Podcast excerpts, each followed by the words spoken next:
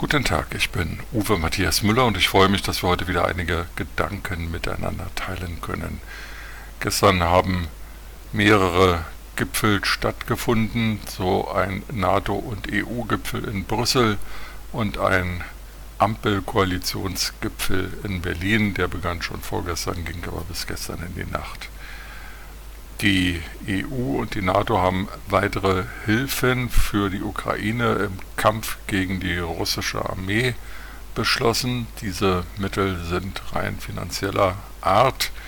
Weitere Sanktionen gegen den Aggressor Russland werden in Erwägung gezogen.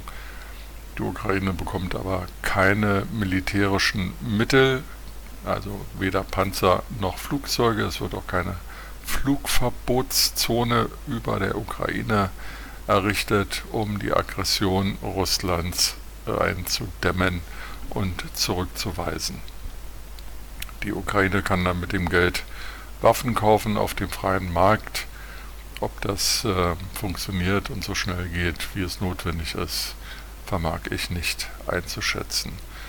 Derweil geht die Diskussion weiter über einen möglichen Boykott von äh, Erdöl- und Erdgaslieferungen durch den Westen auf der einen Seite und Russland hat ähm, die Lieferverträge für Gas und Erdöl einseitig verändert, will nun die Bezahlung statt in Euro und Dollar in Rubel, was dazu führen würde, dass die Wirtschaftssanktionen, die der Westen gegen die russische Staatsbank verhängt hat, quasi aufgehoben würde. Also entweder liefert Russland ab nächste Woche kein Erdöl und Erdgas mehr oder Putin muss seine Drohung zurückziehen. Oder der Westen hebt die Sanktionen auf. Ein Teufelskreis, der an Irrsinn eigentlich nicht mehr zu überbieten ist. Ferner haben die EU-Regierungs- und Staatschefs beschlossen, die Ukraine nach dem Krieg, wenn sie denn Russland widersteht, wieder aufzubauen und dafür Mittel zur Verfügung zu stellen. Auch hier wieder die Politik des großen Geldes und nicht der großen Hilfe, um den Aggressor Russland zurückzuschlagen.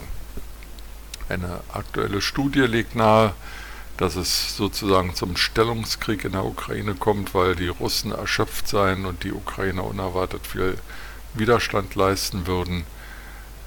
Man kann sich vorstellen, dass das für die Menschen in der Ukraine auch keine sehr schöne Vorstellung ist. Äh, immer noch geht, gehen verschiedene internationale und UN-Organisationen davon aus, dass äh, 10 Millionen Ukrainer auf der Flucht sind, 3 Millionen sind in der EU schon angekommen. Die Forderung nach ähm, einem Besuch von Papst Franziskus in Kiew, um den Ukrainern Mut zu machen, wird äh, wieder lauter und die Frage stellt sich, wo ist Franziskus? Bringt er den Mut auf, in die umkämpfte Stadt zu reisen oder fällt er in die Rolle von Papst Pius XII., der während des Zweiten Weltkrieges und während des Holocausts eigentlich nicht viel einfiel, um die moralische Stellung der katholischen Kirche gegen die Diktatur Nazi-Deutschlands zu erheben. Bundeskanzler Olaf Scholz kam übrigens zu spät nach Brüssel. Er fehlte auf dem Familienfoto der anderen Regierungs- und Staatschefs.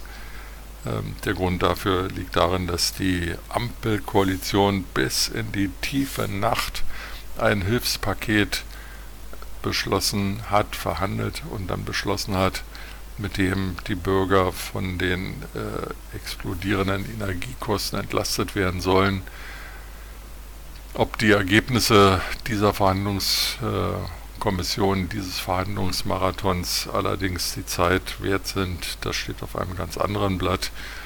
Denn äh, zwei Dinge stehen schon jetzt fest. Erstens, das Ticket 9 für 90, wie es Ricarda Lang von den Grünen formulierte, also 9 Euro Monatsabo für den ÖPNV, das drei Monate lang. Das wird wohl, wenn überhaupt, dann nur mit Verzögerung kommen, weil die ÖPNV-Verbundsysteme gar nicht in der Lage sind, von heute auf morgen das System umzustellen. So hat zum Beispiel der, der Verkehrsverbund Berlin-Brandenburg schon die Monatskartenabonnenten gebeten, erstmal nicht zu tun. Man bräuchte Zeit, ähm, die Verhandlungsergebnisse der Bundesregierung umzusetzen. Dazu seien noch langwierige, intensive Verhandlungen mit anderen Bundesländern und anderen Verkehrsverbünden notwendig. Und noch lege von der Bundesregierung gar nichts Offizielles vor.